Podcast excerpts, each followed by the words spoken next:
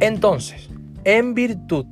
de ese mix de comunicación, de ese canal, ya sea masivo o más personal, vas a tener que utilizar una estrategia de comunicación y unos procedimientos para poder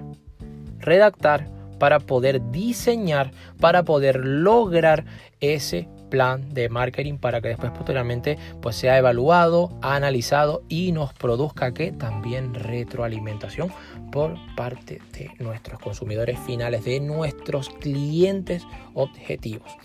Así que vamos a, en ese mix de comunicación que está compuesto por cinco acciones de marketing, que son las que voy a hablar, son las que, sobre las que te voy a explicar, entrenarte en este programa de dirección de marketing módulo 5,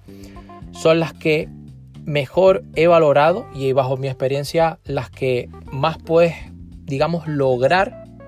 resultados desde que las apliques. Sobre todo si las aplicas con criterio y como te voy a mencionar a continuación.